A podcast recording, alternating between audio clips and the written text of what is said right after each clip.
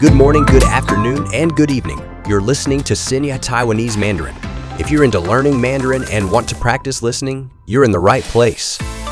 In each episode of this podcast, your hosts Kathy and Cindy, both Mandarin teachers, will delve into language, culture, and the latest news and events in Taiwan. Discover the art of speaking Chinese with a Taiwanese touch as you uncover unique insights known only to locals. If you're a loyal listener, follow us on Spotify, Google Podcast, or wherever you catch your podcasts. Hit that follow button to keep you in the loop without the search hassle. And hey, if you're new, drop us comments and a sweet five star rating. If you find our stuff helpful, your words and stars keep us going. Enough of the English. Let's dive into Mandarin. Our language adventure starts now.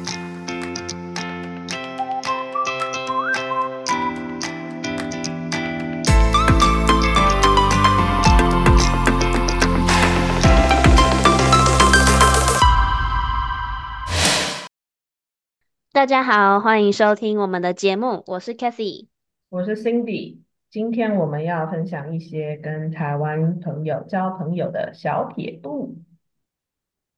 对，因为我们发现这个话题好像蛮多人有兴趣的，所以我们今天就想来跟各位聊聊，到底要怎么样才可以交到台湾人的朋友。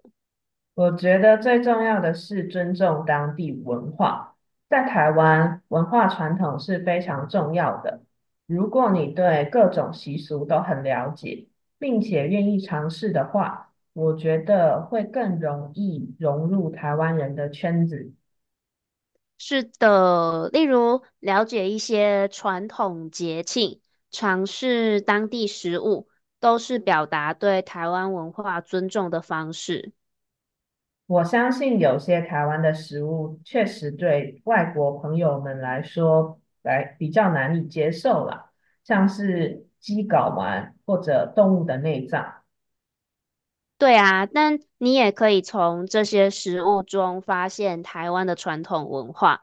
例如，你可以问你的朋友说：“诶，为什么台湾人会吃鸡睾丸？”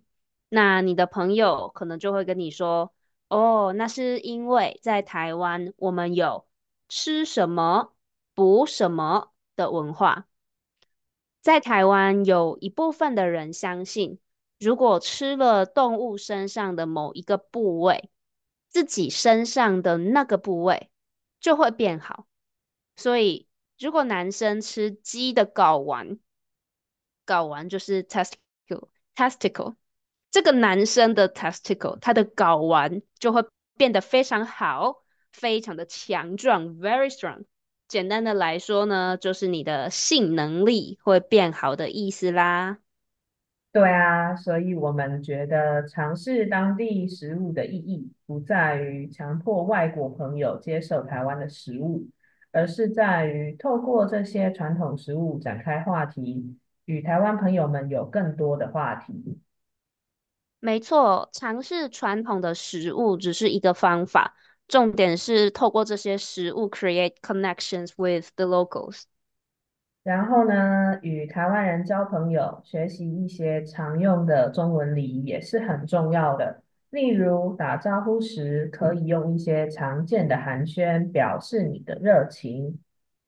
而且在用餐的时候啊，懂得一些用餐的礼仪，例如筷子。千万不要插在碗里面，夹菜的时候也不要挑。我想补充一下你刚刚说的第二点，夹菜的时候不要挑。我想这件事跟台湾习惯吃和菜有关系，所以对外国朋友们来说可能不好懂。在台湾啊，尤其是在家里吃饭的时候，我们都是围成一圈吃饭。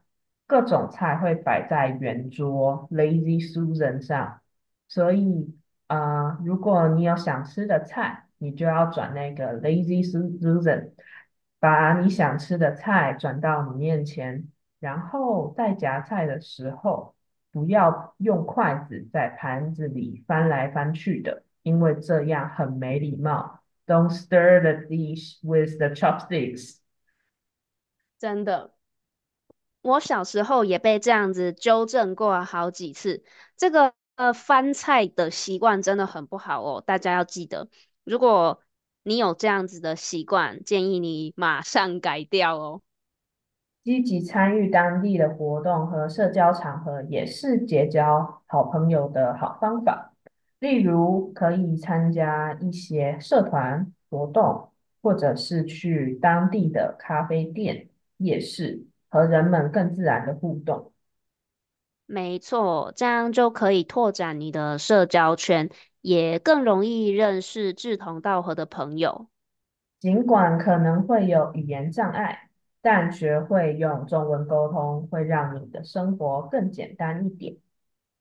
是的，可以参加一些语言交流活动，和台湾朋友一起聊天，提升中文程度的同时呢，也能结交更多的朋友。我知道有些台湾人比较坏心，他们会取笑外国人说中文的口音，但是这只是一部分人会这样做而已。大部分的台湾人还是很友善的，请不要担心。最后，我觉得比较重要的一点是，不要忘记分享你的文化，不论你是呃分享你的你国你的国家的节庆。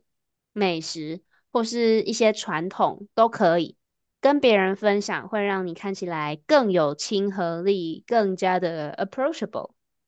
对，友谊是双向的，透过分享你的文化，也能拉近你和台湾朋友的距离哦。对啊，总的来说，要跟台湾人交朋友并不难，关键就是在于真诚、尊重，还有。开放的心态。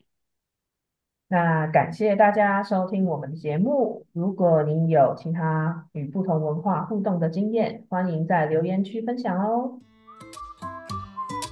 那我们就下期节目再见啦！希望大家可以收获更多更美好的友谊。拜拜。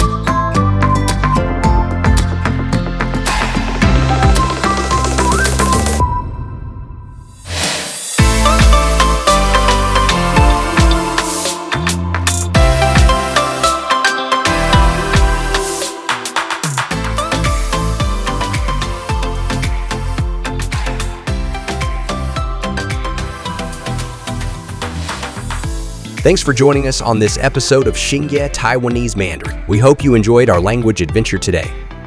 If you're a dedicated listener, we appreciate your support. Don't forget to follow us on Spotify, Google Podcast, or your favorite podcast platforms to stay updated. Just hit that follow button, and you'll never miss an episode. To our new listeners, welcome. Feel free to drop us comments and share your thoughts. And if you found our podcast helpful, a five star rating would mean the world to us. Your feedback fuels our passion for creating content that resonates with you. That wraps up another exciting episode. Until next time, bye